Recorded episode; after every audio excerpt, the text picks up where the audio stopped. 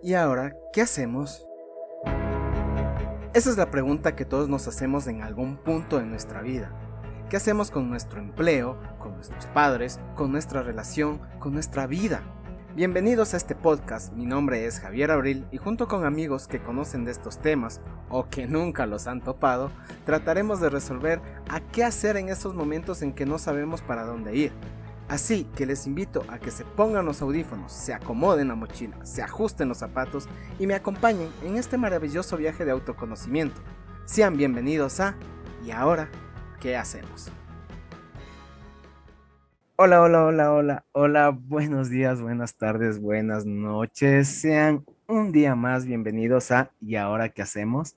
Mi nombre es Javier Abril y espero que estén muy bien. Ya saben, este es su podcast para hacernos esa pregunta tan maquiavélica, terrorífica de ¿y ahora qué hacemos?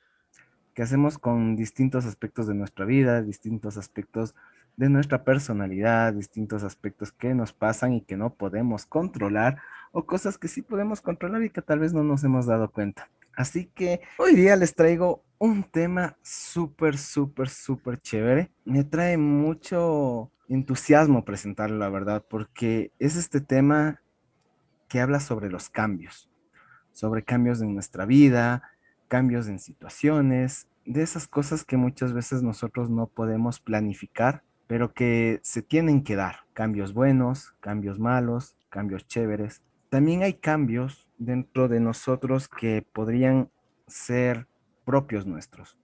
Hay cambios en situaciones, por ejemplo, de que voy a cambiar mi trabajo, o puedo dejar a alguien, a mi pareja, o quiero viajar a otro país, quiero cambiar de ambiente. Hay muchos cambios que pueden nacer de nosotros, pero lo más interesante es que muchas veces tenemos miedo a los cambios.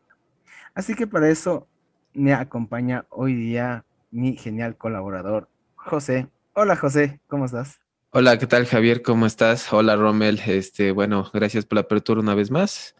Y este tema también está bonito, como todos. Sí, siempre, porque ya saben, ¿y ahora qué hacemos? ¿Qué hacemos con el miedo al cambio, la verdad? Eh, ahora sí, permítame presentarle a nuestro invitado principal. Es súper, súper chévere. Él se llama Rommel Manosalvas. Les comento brevemente la trayectoria de él, que es arquitecto y escritor. Es licenciado en el año 2016 de la Universidad Católica del Ecuador. Él también perteneció al Conservatorio Nacional y perteneció a la Orquesta Sinfónica Nacional Juvenil entre el año 2007 y 2009. Está iniciando una carrera de escritor súper, súper chévere que a mí me encanta, la verdad. Y les voy a comentar brevemente. En el año 2019, su cuento Disforia fue catalogado en el libro de Los que vendrán del 2020 de la editorial independiente en Cactus Pin. Su ensayo Víctor Hugo y las redes sociales, en donde mezcla literatura y arquitectura, quedó finalista en el concurso de miradas plurales y diversas y se publicó en la editorial del Colegio de Arquitectos del Ecuador, la CAE. Y el año pasado, en el 2020, su cuento Granma ganó la segunda edición del Mundial de Escritura, organizado por los escritores argentinos Catalina Loscano y Santiago Lache. Actualmente cursa una maestría de literatura en la UASB. Así que démosle la bienvenida a Romel. Hola Romel, ¿cómo estás? Hola muchachos, ¿cómo están? Muchas gracias por la invitación hoy. Muchas gracias a ti por habernos aceptado, la verdad. Vamos a iniciar. Primero, cuéntanos un poquito de ti, cómo es tu experiencia con, con los cambios, ¿no? Con los cambios de la vida. A ver, cuéntanos brevemente. bueno, ¿qué les cuento? Eh, esto de hablar de mí a veces es un poco complicado, ¿no? Porque, bueno, no sé, eh, siento que es como una cosa ahí medio egocéntrica, pero, pero voy a tratar de, de ser sucinto. Eh, hace poco más de un año me dedico como 100% al tema de la escritura, a pesar de que mi, eh, mi pregrado es en arquitectura, pero bueno, la escritura ha estado siempre ahí. Ahora lo que intento es como conjugar estas dos cosas, ¿no? Estas dos disciplinas y tratar de, de, no sé, de, innovar, de crear algo interesante, algo nuevo. Eh, y creo que para poder crear es necesario también abrirse como a otros campos, a otros registros. y, creo que esta transición, ¿no? De pasar de, ser arquitecto, de ejercer como arquitecto, de trabajar en diseño, a, digamos, estudiar eh, literatura y escribir, eh, me ha aportado también diferentes puntos y perspectivas desde las cuales poder también afrontar eh, este cambio y sobre todo poder como encontrar un camino, una metodología quizá para imbricar la arquitectura con la literatura. Entonces, este, digamos, este proceso ha sido uno de los cambios más fuertes en mi vida. Eh, lo he tratado de afrontar con disposición, con buena onda y se ha ido dando de manera súper orgánica y súper bonita, ¿no? Y como comentabas, digamos que el punto de quiebre también fue lo que pasó el año anterior con el Mundial de Escritura, que también me abrió la puerta para poder ahora dedicarme a tiempo completo a estudiar literatura, ¿no? En una maestría.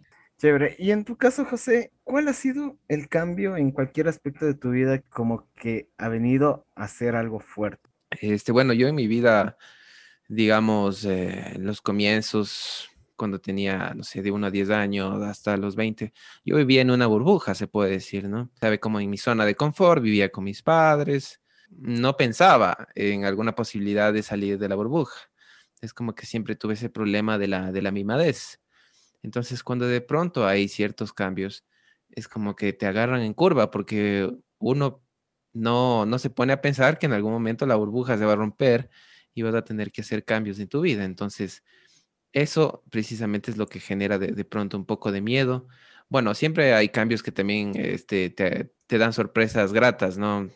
No sé, suponte, te ganas la lotería, así es como que no, te vas a enojar por eso. Bueno, puntualmente, digamos, yo perdí a mi madre en el, en el año 2015, ella murió de cáncer, entonces ahí tuve un, un antes y un después, porque al final yo se podría decir que era mamitis, claro, y entonces asumir el cambio no es nada fácil, es como que no te hallas, porque estás tan, tan acostumbrado a tu anterior realidad que, que todo es nuevo y y es como volver a, crecer, como volver a aprender. Entonces, es complicado, es complicado asumirlo, pero yo creo que la clave está en la aceptación.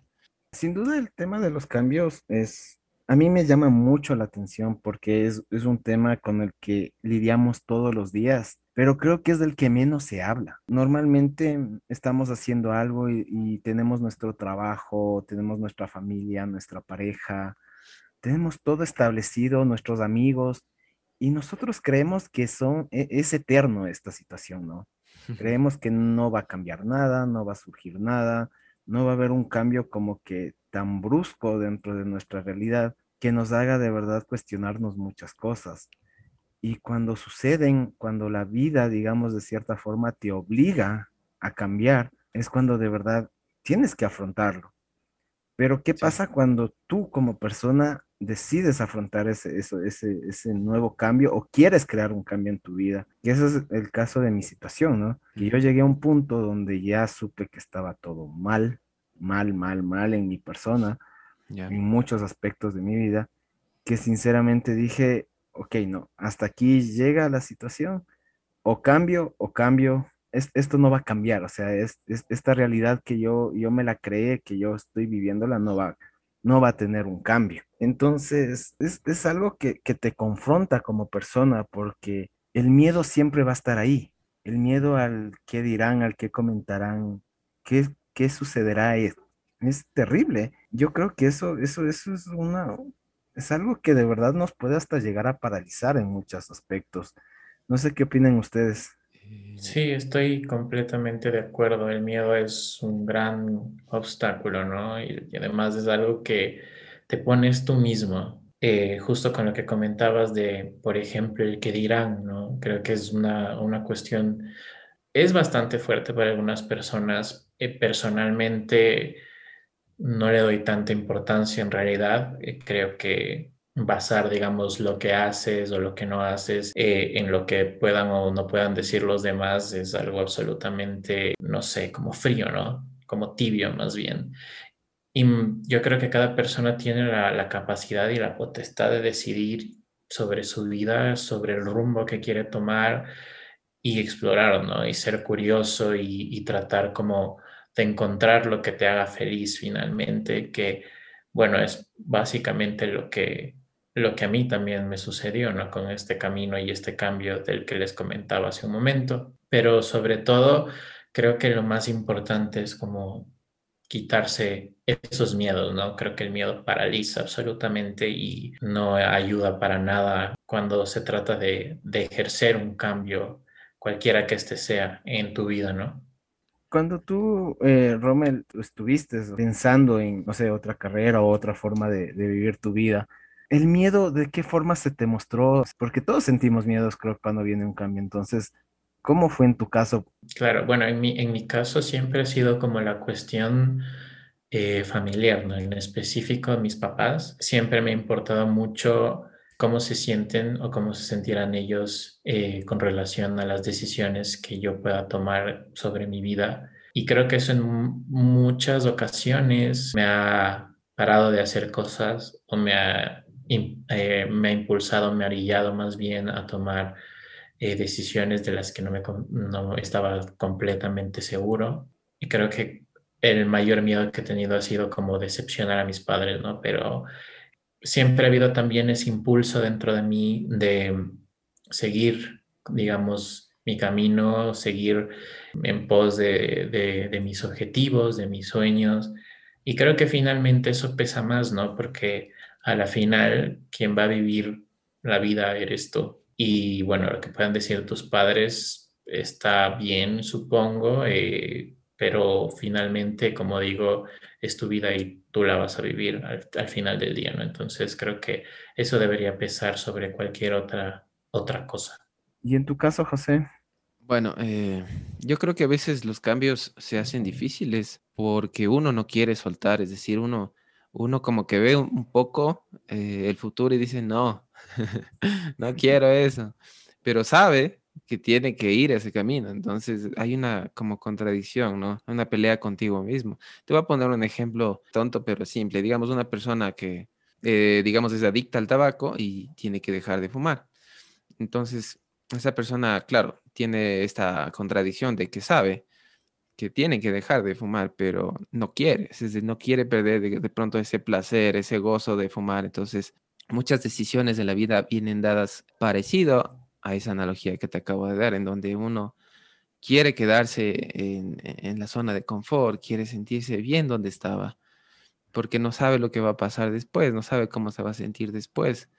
Entonces, ponte, a mí me pasa esto con, con la vejez, ponte, tengo un problema con la vejez, no me gusta la idea de envejecer. Sin embargo, bueno, he aprendido a aceptar, ¿no? Que quiero, ¿no? voy a envejecer. Sin embargo, es un cambio que no lo quiero, pero no puedo hacer nada. Es, es, una, es una pelea que no voy a ganar. Y eso es cuando, eso es lo, eso es lo más duro, ¿no? Que sabes que no vas a ganar, pero aún así la peleas de todas formas. Entonces es súper raro eso. Eh, bueno, hay una realidad aquí, es que todo cambia y nada, nada se va a quedar como está para siempre. Y eso sí es una ley universal. Me llama mucho la atención esto de, los cambios, como nombras, José, la cuestión de, las, de los cambios que se tiene que hacer muchas veces, pero que a veces no queremos. Y como tú dices, hay batallas que sabemos que no vamos a ganar definitivamente.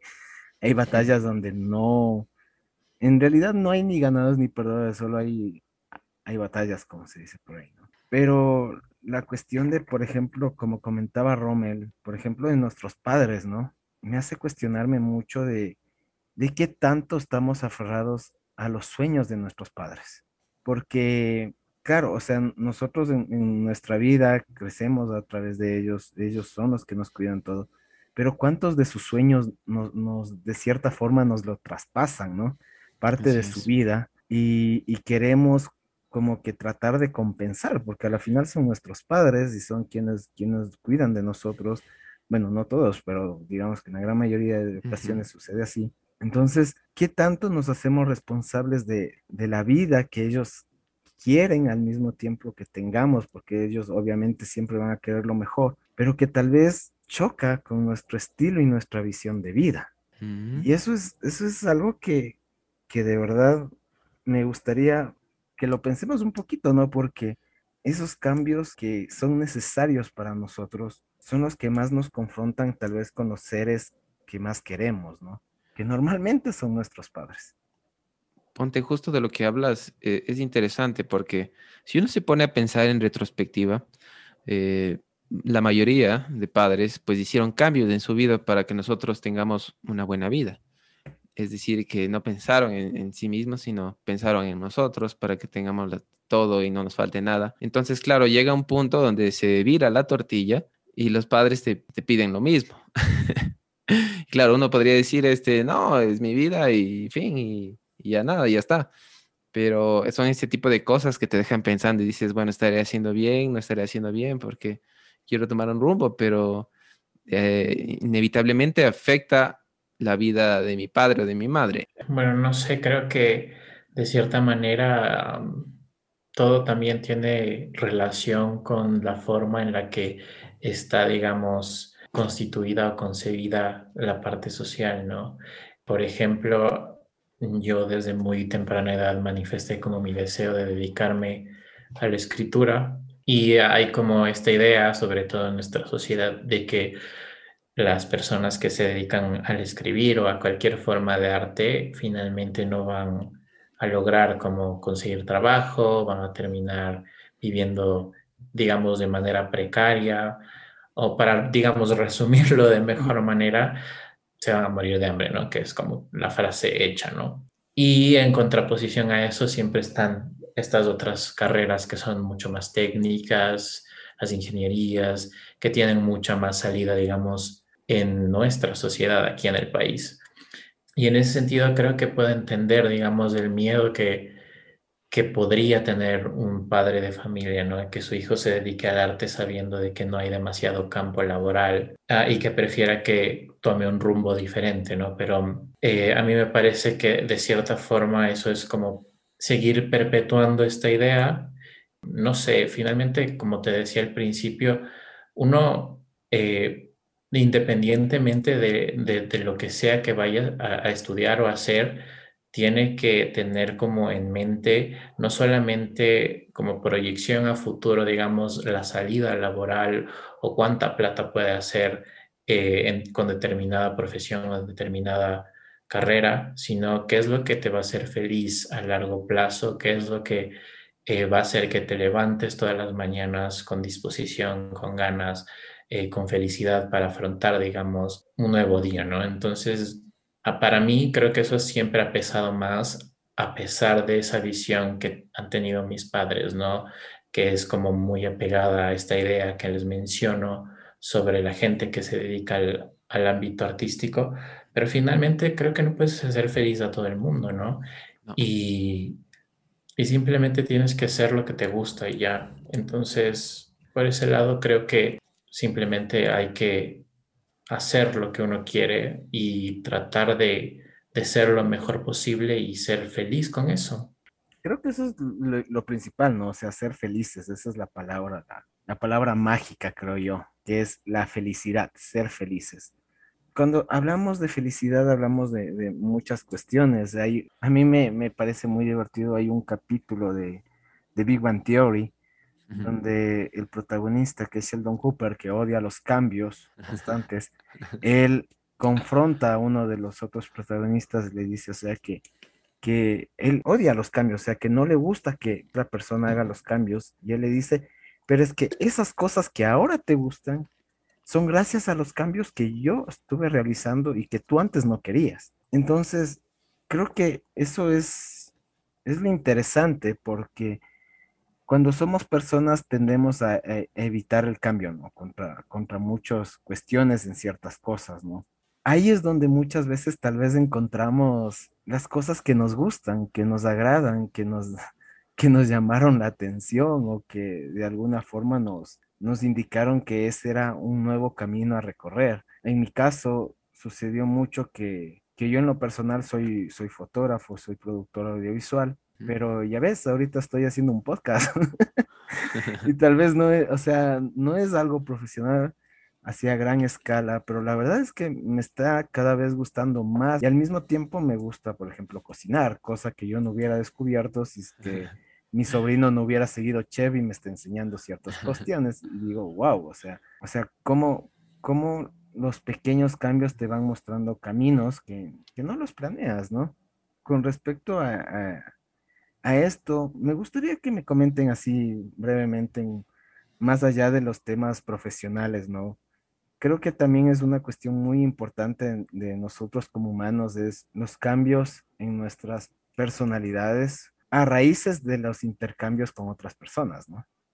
¿Qué tanto hemos cambiado nosotros conforme fuimos teniendo relaciones interpersonales, eh, fuimos conociendo gente? Brevemente les comentaré yo, creo que en un podcast pasado yo ya les comenté que yo antes era una persona súper, ¿cómo podría decirse? Eh, manipuladora emocionalmente.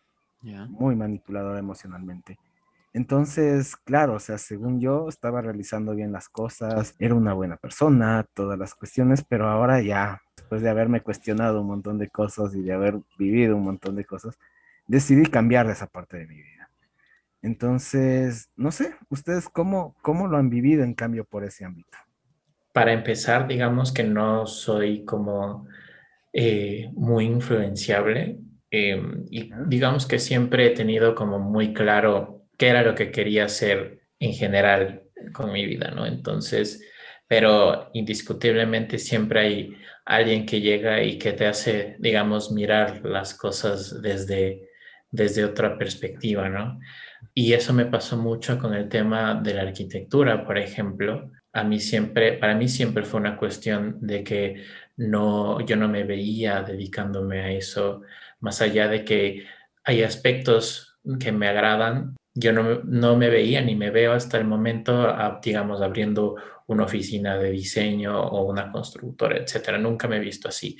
Pero me parece que, digamos, esta interacción con ciertas personas que ven, digamos, la, el, ejercicio profesional, el ejercicio eh, académico, etcétera, como una suerte de, de diálogo entre diferentes cosas y cuestiones. Incluso ahora mismo en la maestría que estoy cursando, hay personas que vienen de diferentes ramas ¿no? del saber. Hay psicólogos y hay filósofos y etcétera. Entonces, toda esa eh, exposición, digamos, a diferentes vertientes ideológicas me ha permitido también entender que no es necesario, digamos, escoger una sola cosa, y lo que sí puedes hacer eh, es mezclar todo, ¿no? Y tratar de usar lo que tienes, usar lo que eres para hacer cosas diferentes y hacer cosas nuevas, ¿no? Entonces creo que en ese sentido,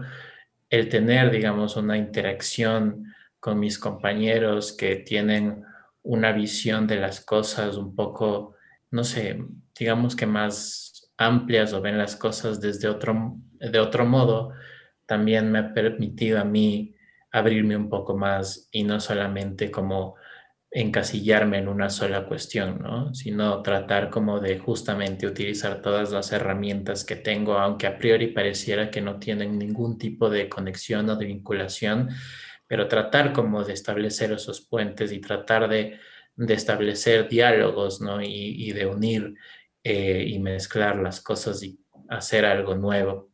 Yo en mi caso, este, bueno, hablando del tema de relaciones con personas y todo eso, yo sí puedo decir que no he sido, pues, eh, no he sido muy buena persona siempre, ¿no? Lo he intentado, pero he tenido muchos errores en mi vida y a raíz de la depresión que tuve en el 2020, que justo agarró en pandemia, eh, fue como topar fondo y dije, voy a cambiar, me voy a obligar a cambiar y así, así no me guste, tengo que hacer porque es lo correcto, entonces sí puedo decir que atravesé ese proceso de cambio a nivel personal para mejorar mis relaciones con las otras personas. Tuve que dejar muchas cosas, eh, cambiar ah, algunas maneras de pensar y bueno, la verdad es que ahora me siento bastante bien con cómo soy.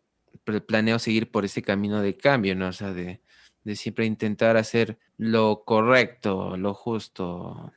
Porque a veces, por más que uno intente, digamos, hacer lo correcto, no, nada, sigo en ese proceso y actualmente pues sí siento un cambio enorme en mí y sí siento que soy otra persona para lo que era hace tres años. Me gusta mucho lo que dijo Rommel, exactamente de que creo que cuando entendemos que los cambios no necesariamente tienen que ser buenos y malos, sino tienen que ser solo eso, cambios, y entendemos que también con, con esos cambios no solo vienen cosas buenas y malas de nuevo, sino cosas que nos van a permitir, en vez de solo seleccionar algo, que creo que eso es, es, es una mentalidad muy, muy cerrada, porque nos han enseñado como que a, todo, sí o no.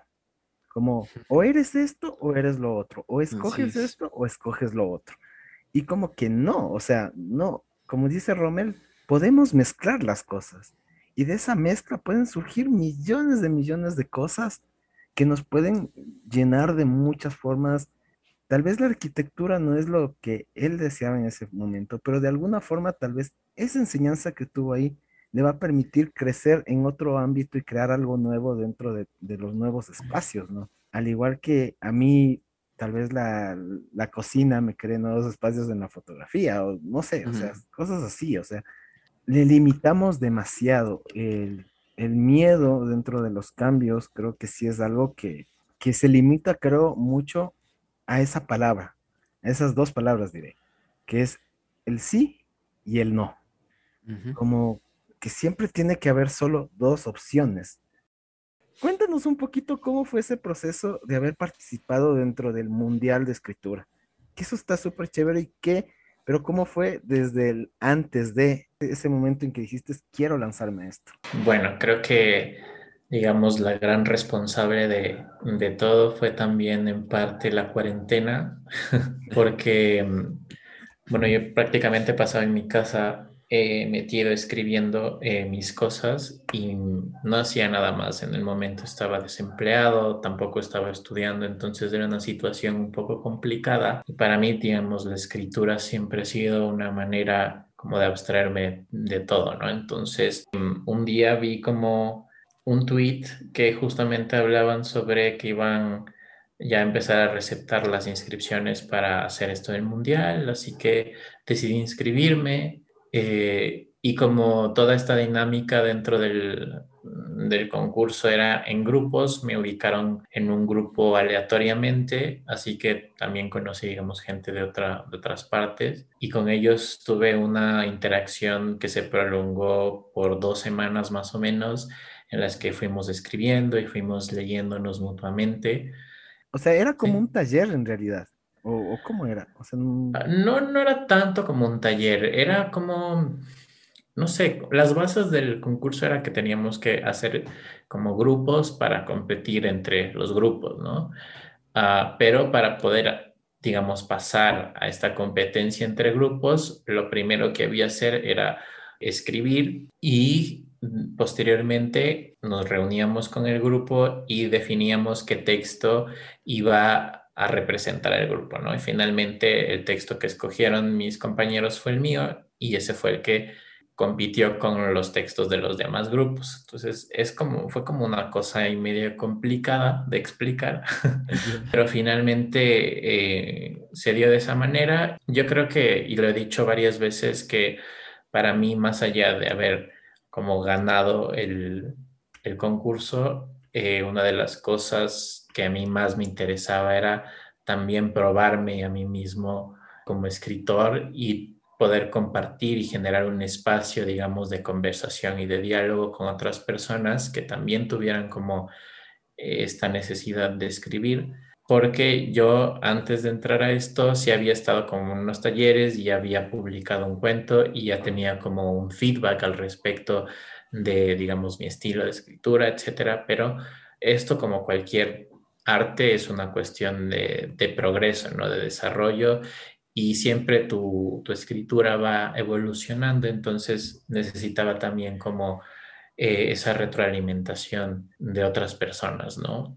Y eso se dio y creo que fue lo más chévere de, de todo porque conocí igual personas con gustos afines a los míos, que me dieron consejos, que me dieron opiniones y viceversa, ¿no? Entonces eso, eso fue, digamos, una de las cosas que más disfruté del concurso. Pero con relación a lo que preguntabas, que era justamente un cambio que haya sido como una oportunidad para mí, eh, más allá también de la exposición mediática que fue haber ganado el mundial. Lo que sí me proporcionó, digamos, ese premio fue una plataforma eh, a través de la cual me fui volviendo un poco más visible en el círculo, digamos, eh, literario de aquí del país y gracias a eso también pude como acceder a una beca para estudiar literatura. Entonces, digamos que por ese lado, eso fue lo más positivo que, pudo pasar, ¿no? Como esta plataforma, tener como acceso a, a, estudiar, porque como les comenté, yo no tenía trabajo y no tenía como las condiciones necesarias para pagarme una maestría. Entonces, eh, lo del concurso fue un, un impulso en ese sentido. Qué interesante, la verdad. es que esos, esos son los cambios, creo yo. Creo que cuando llegan los cambios a nuestra vida, muchas veces no los planeamos de tal forma, como dicen, si yo lo hubiera planeado, capaz no salía mejor. Sí, pero sabes que también pienso que, como decías, hay cambios que a priori pueden parecer negativos también, ¿no? Y que finalmente también te enseñan muchas cosas. A mí en el, a finales del 2019 me diagnosticaron con una enfermedad eh, crónica y mm, eso fue devastador para mí, fue muy complicado y muy difícil, pero también esa enfermedad y todo ese proceso eh, afrontando ese problema de salud, afrontando las visitas a los médicos, vivir, digamos, eh, de un lado de la realidad que no hubiera nunca conocido si no fuera por ese diagnóstico, también me permitió tener una visión distinta de la vida, también me, me hizo dar cuenta de lo frágiles que somos, pero también eh, ayudó muchísimo a afinar mi sensibilidad al momento de enfrentarme con la escritura, ¿no? Y ahora eh, creo que escribo de una manera que también tiene en cuenta eh, lo que pasa con,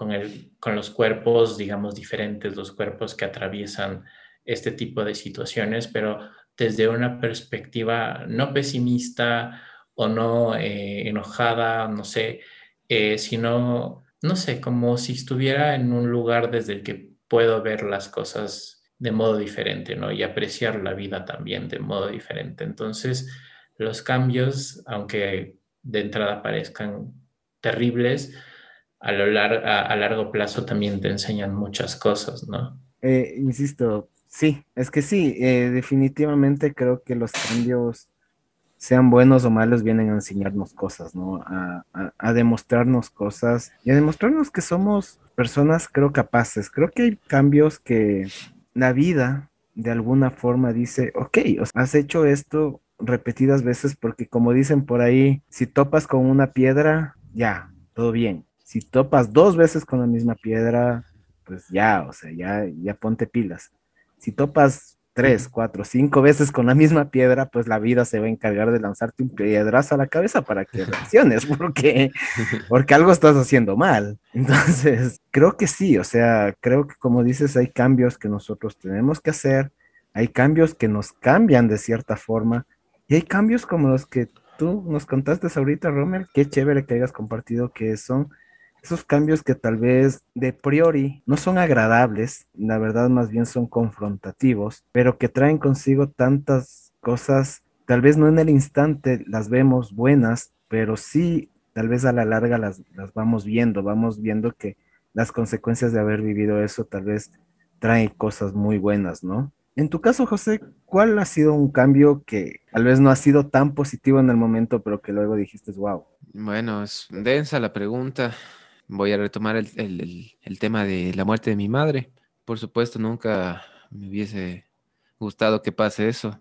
Sin embargo, pues a raíz de eso, pues es como que comencé a madurar, me fui a vivir solo. Entonces, de, esa, de ese hecho trágico que eh, es bastante entristecedor. De lo, positivo que saqué, pues es precisamente el crecimiento personal, ¿no? El valerme por mí mismo, el entender cómo funciona la vida fuera de la burbuja, de madurar. Ese es, la, el, digamos, el mejor regalo que si se puede decir, que vino de, de, ese hecho tan desagradable. Y bueno, ahora lo, en, viendo en retrospectiva, me pongo a pensar qué pasaría tal vez si mi madre no se hubiera muerto. Entonces son cosas que te hacen explotar la cabeza, porque por un lado uno se siente culpable y dice, ¿cómo, cómo vas a pensar eso? Porque obviamente estás hablando de la vida de tu mamá, sin embargo, es como que te pones a pensar y, y una parte de ti dice, tal vez tenía que pasar, tal vez era parte del destino, tal vez la vida me llevó por ese camino precisamente para que ahora tenga el criterio que, tengo, o sea, para que ahora piense de la manera que pienso ahora y que me desenvuelva de la manera que lo hago. Pensar en eso es denso, así que trato de verlo desde una perspectiva de, las cosas se dieron así y bueno, eh, no puedo cambiarlas, sin embargo, sí puedo sacar algo positivo de eso. Entonces, vuelvo y repito, la aceptación es, es el primer paso para esperar cualquier problema. Y a partir de ahí, pues ya viene lo demás. Yo, en mi caso, creo que tal vez no es el cambio más, más grande, pero también sí es, es un cambio. Vino a raíz de exactamente igual la cuarentena. Yo creo que el COVID, para bien o para mal, vino a mostrarnos un montón de cosas como sociedad, como personas, como la forma en que manejamos nuestras relaciones, la forma en que tenemos nuestras costumbres tan impresas, nuestra cultura, en que en general es, es algo que, que nunca cuestionamos, ¿no? Que hay ciertas cosas que tal vez deberíamos replantearnos y hay cosas que también las extrañamos mucho, que ahora ya no podemos hacerlas porque el cambio llegó y llegó con fuerza. Como digo, para mí el caso de la, de la pandemia creo que me vino a mostrar el tema de la, de la fragilidad de la vida. ¿Qué es eso? O sea, que no tenemos comprado nada, que no tenemos absolutamente nada destinado, así como que decir, ah, sí, voy a llegar a los 80 años y, listo. No, no es así, no es, no es tan sencillo. Creo que en mi caso tuvo que venir esto para darme cuenta de eso. Es, es, es complicado, o sea, yo, yo era una persona muy, muy, muy, y sigo siendo, creo, tal vez en muchos aspectos, pero sigo siendo una persona que a veces como que pienso que eso no me va a pasar o eso no va a suceder conmigo. Y eso me confronta un poco ahorita, porque justamente ese cambio es el que estoy trabajando, porque tengo que aceptar que el día a día es lo único que tenemos. No hay más, no hay un futuro destinado. Sí, Ojo, que con eso no quiero decir que no podamos trabajarlo, que no podamos seguir teniendo sueños, anhelos, deseos, motivaciones, pero es lo único que tenemos, el día a día es lo único que tenemos, para mal o para bien no hay más. Entonces, cada día vamos a ir construyendo algo, pero si el día de mañana te cruzas la calle y te atropelló un carro, ya, se acabó, no hay más. Entonces, creo que esa confrontación es lo, importante y, el aceptar que cada cambio, cada cosa que nos trajo la vida es para confrontarnos a nosotros mismos y, para entender, ¿no? Que hay cosas buenas, hay cosas malas, cosas chéveres. En mi caso creo que la, fragilidad de la vida que trajo la pandemia a demostrarme eso y también a valorar, ¿no? Un montoncísimo de cosas. Pero bueno, eso es creo muchos otros temas. Bueno, eh, como para ir finalizando, eh, me gustaría me comentes, Rommel, o sea, y ahora, ¿cuáles son tus, tus proyectos o tus deseos, ¿no? Con respecto al, a seguir con esto de la escritura, ¿te, gustaría sacar libros? ¿Te gustaría, qué, qué, qué es, cuáles son tus pequeños planes? bueno, eh, por el momento lo que me interesa es dedicarme mucho a, a, mis estudios.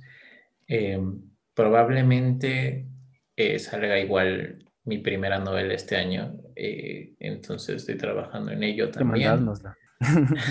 sí. sí, seguro que sí. Y no sé si en el futuro, una vez que esté graduado, eh, seguir a, no sé, estudiar un doctorado, tal vez en otro país, o dedicarme a la docencia, o quién sabe, y vuelva, no sé, a dedicarme al diseño eh, arquitectónico. No sé, creo que hay tantas posibilidades y hay tantas cosas que me gustaría hacer que no la tengo tan clara, pero eh, de momento, como te comentaba, lo que me interesa es aprovechar que estoy estudiando y que es algo que he querido hacer desde hace mucho tiempo y que finalmente he tenido la oportunidad de hacer. Entonces, estoy súper enfocado en eso y, y bueno, el tiempo ya dirá qué viene después. Yo quisiera que, porfa, Iniciamos con José. Tus últimas palabras, tus recomendaciones. Creo que hemos tenido una, una charla muy íntima hoy día. Yo siento que esta charla ha sido muy, muy íntima, la verdad. Sí, la verdad, sí. Ajá, entonces yo quisiera que tú nos comentes que tus palabras finales y pues nada, la ya. despedida y tus redes sociales. Este, bueno, antes que nada agradecer a, a Rommel, yo ya le conocía porque sí vi algún artículo que se compartía en las redes de que un ecuatoriano había ganado un, un mundial de literatura y una bestia. Yo sí compartí, dije, qué bacán este man. Así que te agradecemos infinitamente por tu aporte hoy día. Es difícil hablar de ciertos temas, sin embargo, te abriste y no los compartiste, así que también te agradezco por eso. Bueno, como para finalizar, un pensamiento final, bueno, que los cambios son inevitables y que uno no puede predecirlos. Ah, Tal vez uno planee algo, sin embargo, tal vez las cosas no salgan como uno piensa y uno tiene que estar dispuesto a que eso pueda pasar. Porque si uno es, va, digamos, de, mm, se lanza, solo se lanza, pero no tiene en cuenta eso, uno se puede dar bien duro. Entonces hay que tener en cuenta que eh, las cosas son impredecibles. Uno planea, pero uno no sabe la final. Por eso siempre hay que recibir los cambios de una manera madura, de una manera, no vamos a decir buena o mala, sino de una manera en donde la podamos aceptar donde nos pongamos a pensar y digamos, bueno, eh, ahorita me toca vivir esto, tal vez eh, en contra de mi voluntad, pero es lo que hay. O sea, tengo dos opciones, o me, o me pongo a llorar y a seguirme lamentando por este cambio que tal vez no quiero, o lo acepto y, y pues sigo con eso y trato de, de ver la manera en la que pueda afrontar de- bien ese cambio. Entonces, ese sería mi pensamiento final que lo tengan muy en cuenta. Que cualquier cambio, acéptenlo. Eso. Y gracias por la invitación una vez más. Tus redes sociales. Bueno, eh, mi nombre artístico es José 12 Uvilla y así me pueden encontrar en, en Instagram, en Facebook, eh, Twitter y TikTok, creo también. en todo lado. Listo. Eh, eso básicamente. Eh, Rommel, nada, igual tus palabras finales y como dijo José, muchas gracias por haber venido, haber compartido tus experiencias, eh, haber compartido tus historias, que la verdad, qué chévere. Y nada, felicitarte, que bueno, ya se te le felicitó antes, pero igual volverte a felicitar por el, por los logros alcanzados y nada, a seguir sacando cara de Ecuador, creo yo. Y tus palabras finales y tus redes sociales. Eh, no, eh, muchas gracias a ustedes por invitarme y por esta charla tan interesante que hemos tenido hoy. Y, nada, simplemente creo que en la misma línea de lo que hablábamos hace un rato sobre el miedo, eh, me parece que uno debe quitarse los miedos eh, para poder hacer y lograr las cosas que, quiere hacer. Creo que el miedo es nuestra principal barrera para todo, ¿no? Y sobre todo también para lanzarse, digamos, a, a cambiar las cosas o los aspectos de la vida que, que a lo mejor no nos gustan del todo, con los que no nos sentimos del todo cómodos. Eh, como dicen por ahí, el que no arriesga no gana, ¿no? Y creo que es muy cierto. Ah, entonces, eh, sin miedo, sin miedo. Creo que eso es eh, uno de los mejores consejos que a mí me, me han dado alguna vez y que, bueno, yo estoy ahorita repitiéndolo acá, pero creo que es muy, muy importante decirlo. Y nada, otra vez gracias por, por invitarme. Me pueden buscar en Instagram como iam.rommel con doble M y eso, creo que es la red social que estoy utilizando más últimamente. Listo, muchas gracias, Romel. Eh, primero recordarles que nos encuentran en Instagram como y ahora qué hacemos con K. Todavía sigo batallando con crearme el TikTok, así que todavía no les puedo asegurar nada, pero esperemos que se salga. Nada, ya saben, y ahora qué hacemos con K a través de Instagram, eh, nos pueden encontrar principalmente, ¿ya? Creo que como en todas las palabras finales de, de este programa, pues siempre venimos a tratar de resolver la pregunta, ¿no? La pregunta de, ¿y ahora qué hacemos con el miedo al cambio? Pues creo que sencillamente, como dice Rommel, es quitarnos del miedo, como dice José, vivir el día a día. Tenemos que ir paso a paso, sin temer, aceptando que cada cambio que viene a nuestra vida es por algo. Tal vez no estamos a favor no nos sentimos cómodos con ese cambio, mejor dicho. Nos duele o tal vez nos cuesta aceptarlo, pero tenemos, como, como nos comentó José, dos opciones. O una, llorar o seguir aceptarlo de forma madura. Pues esa es la, la respuesta, creo yo. ¿Y ahora qué hacemos con el miedo al cambio? Pues eso, aceptar los cambios, porque los cambios son inevitables. Muchas gracias, mi nombre es Javier Abril y nos estamos escuchando la próxima semana. Chao.